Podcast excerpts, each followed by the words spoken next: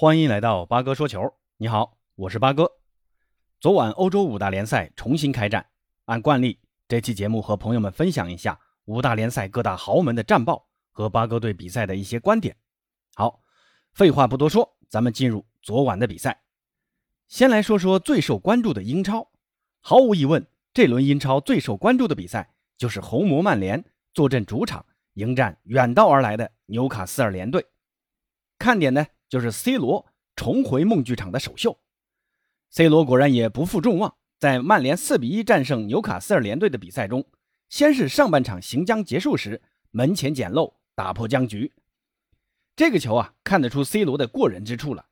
格林伍德右路攻门后被门将扑出，其他前场球员都潜意识的往后撤准备防守，只有 C 罗仍往前冲，不放弃那一线攻击的机会。果然。门将扑球脱手，C 罗轻松捡漏。这个球呢，你说侥幸，那也是侥幸啊。但也正是现在曼联其他球员所欠缺的一种特质，那就是永不放弃任何一丝机会。这也是 C 罗作为巨星带给曼联最大的精神支持。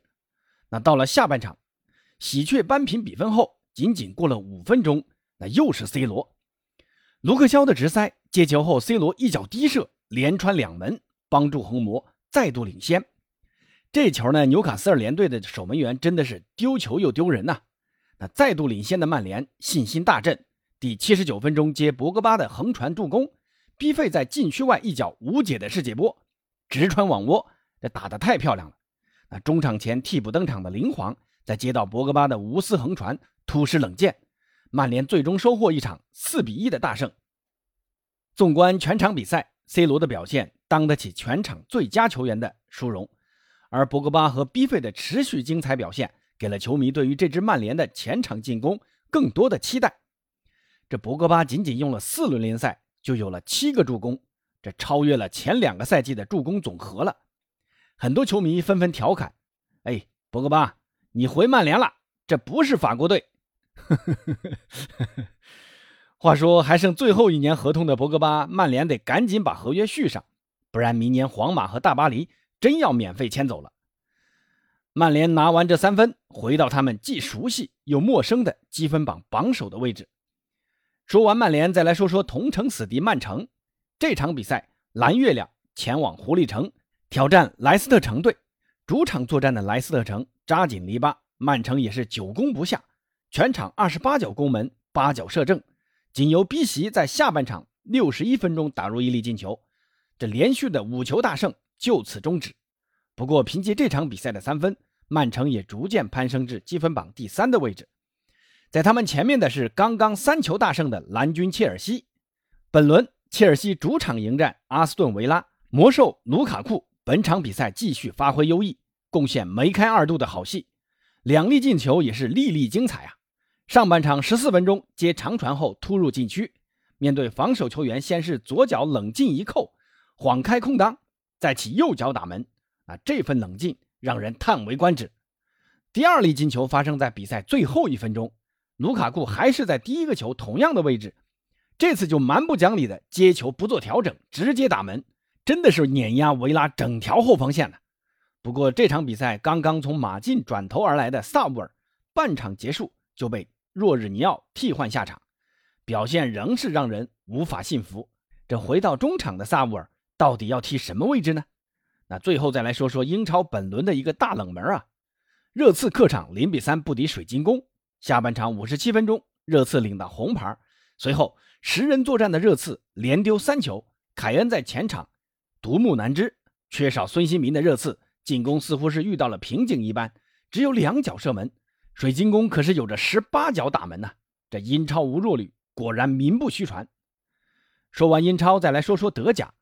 拜仁客场四比一大胜莱比锡，莱比锡前主帅纳格尔斯曼和前队长萨比策面对旧主也是毫不留情。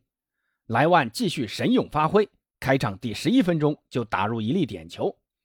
开赛以来连续四轮每轮都能贡献进球，太强了。穆夏拉在上半场快结束和萨内在下半场刚开场各入一球，莱比锡随后由莱姆尔打入一粒惊世骇俗的穿云神箭，挽回颜面。不过到了中场前最后一分钟，舒波莫廷单刀建功，这五大联赛真的不能眨眼呐！八哥介绍的这几场比赛，像曼联的林皇、切尔西的卢卡库，还有这场，都是比赛最后一分钟打进了精彩进球。拜仁这场取得胜利后，积分榜也升至第二，排在四连胜的沃尔夫斯堡之后。而莱万也凭借这粒进球，以六粒进球排在射手榜第一。这排在第二的，相信大家猜到是谁了？对，就是那个高大的挪威人哈兰德。本轮大黄蜂多特蒙德客场挑战药厂勒沃库森，多特蒙德三度落后，三度追平，最后由哈兰德打入点球反超，逆转取胜。哈兰德本场也是贡献梅开二度，多特蒙德全取三分。排在拜仁之后，名列第三。说完德甲，最后来说说意甲。这轮意甲率先开场的就是重头戏，老妇人尤文图斯客场挑战那不勒斯。结果那不勒斯主场越战越勇，在尤文先入一球的情况下，连进两球，逆转取胜。尤文就此两连败。三轮过后，仅积一分，排名第十六名。说难听点，就是比降级区高一分。那让咱们来复盘一下这场比赛。尤文的开局其实非常好啊，莫拉塔在第十一分钟就头球进球，但苦于中场控制能力差，几乎无法组织像样的进攻，全场任由那不勒斯狂轰二十脚射门，自己呢仅有八脚打门，控球率也是大幅度落后，百分之三十三对百分之六十七，这什么概念呢？九十分钟的比赛，那不勒斯的控球时间比尤文要多一倍，而且这场尤文的后防线也出现严重问题。第一个丢球，因西涅的吊射既不快也不刁钻，门将什琴斯尼的扑救居然能脱手。那门将脱手了，本方后卫好歹也要上去补防啊，结果都原地不动，任由波尼塔诺轻松补射。这从门将到后防真的是豆腐渣工程啊！那第二个丢球就更离谱了，替补登场的前锋基恩在本方禁区头球解围，居然是往自家球门方向解围，给了对方一个乌龙助攻。这哥们儿是不是以为球来了，管他三七二十一，就往球门顶？这前锋本质暴露无遗啊！拜托啊，兄弟，你是穿黑白剑条衫的？哎，真的是无语啊！接下来，阿莱格里不光要解决中场问题，之前引以为傲的后防问题也要大费脑筋了。玄冥二老年纪增大，德利赫特貌似也越来越不堪大用，门将位置也是漏洞不断。本赛季这样的尤文。还能挑战国米的冠军宝座吗？咱们评论区见吧。好，今天的介绍先到这儿，咱们下回见。